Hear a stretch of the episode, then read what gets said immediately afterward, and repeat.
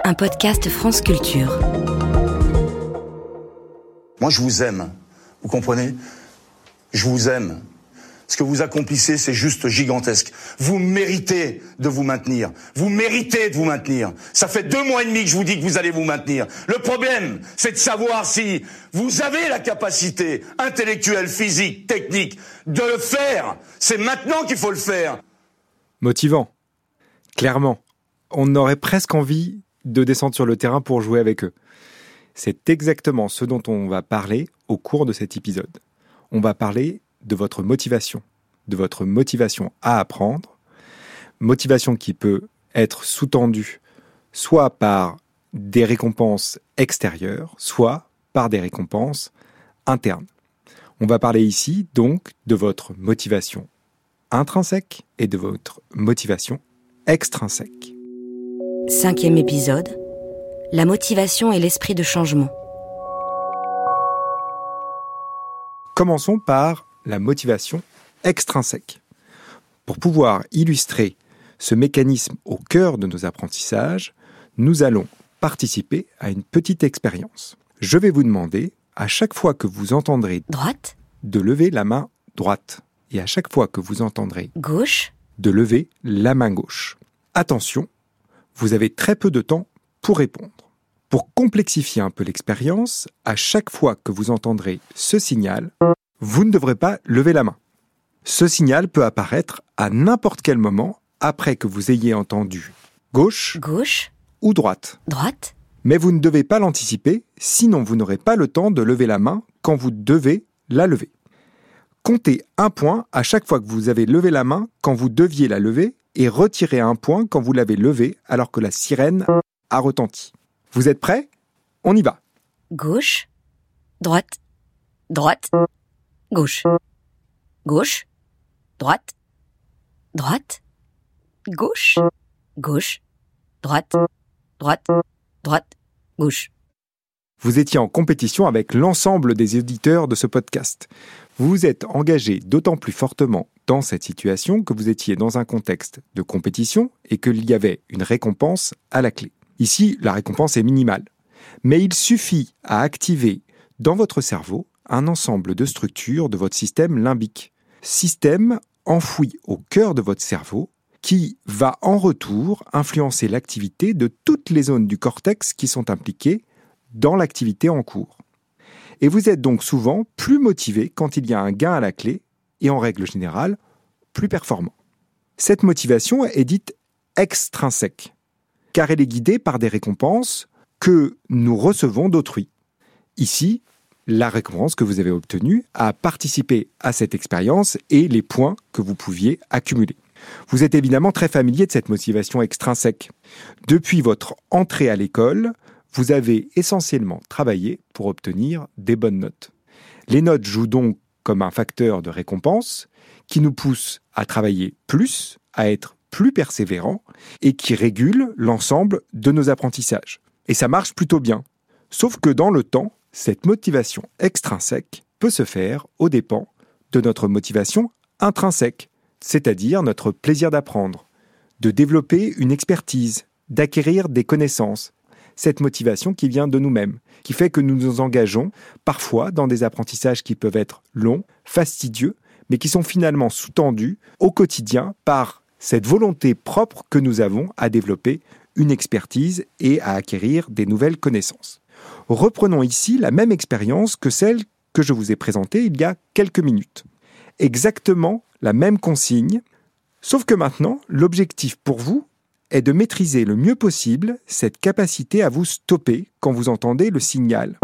Non pas parce que vous allez gagner plus de points, mais parce que cette capacité vous permet de prendre les bonnes décisions dans votre vie quotidienne, comme nous l'avons expliqué dans un précédent épisode du podcast.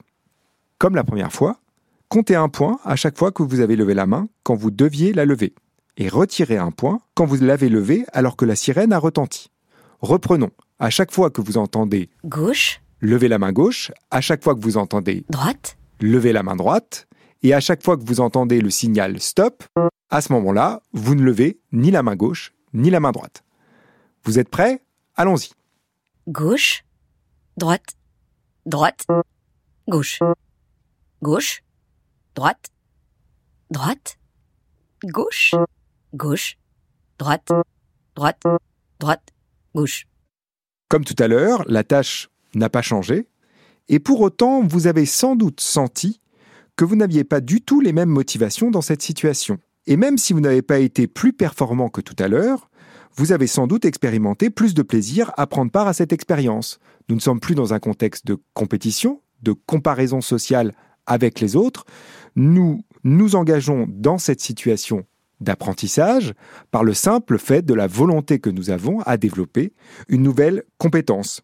Il existe de très nombreux leviers pour favoriser cette motivation intrinsèque au cours des apprentissages, outre le fait de présenter l'objectif en termes de maîtrise que de performance. C'est exactement ce que j'ai fait avec vous.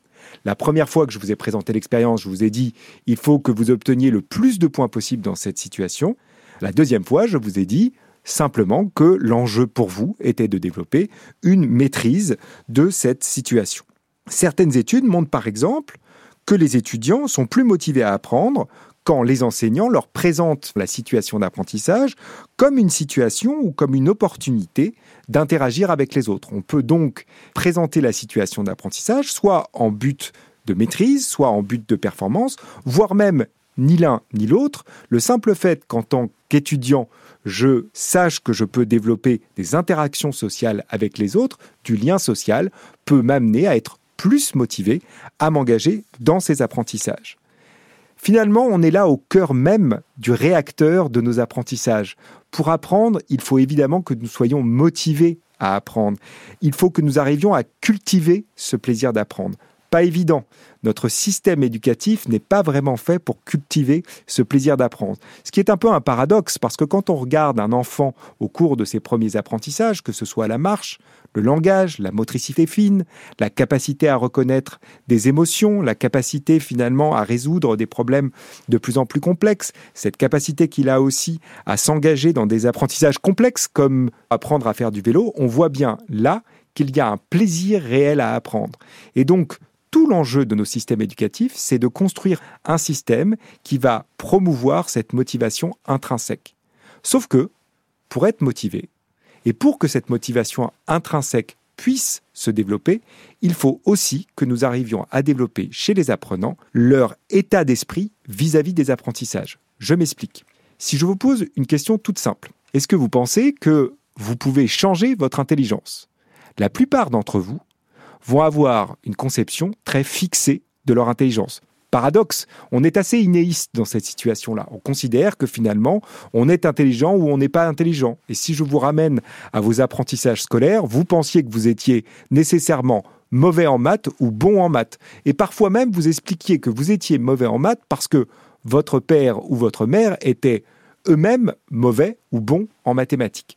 Plus vous venez d'un milieu social défavorisé, plus vous avez une conception fixée de vos apprentissages.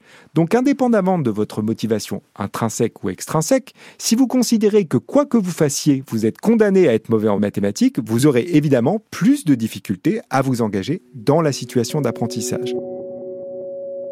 Donc tout l'enjeu est de pouvoir aussi réussir par le biais de la promotion de cette motivation intrinsèque à promouvoir un état d'esprit de changement vis-à-vis de nos apprentissages. Et on voit bien là qu'on interroge quelque chose à travers cette motivation et cet état d'esprit de changement absolument fondamental pour nos apprentissages, les émotions que nous engageons dans ces situations. C'est ce que nous verrons dans le dernier épisode.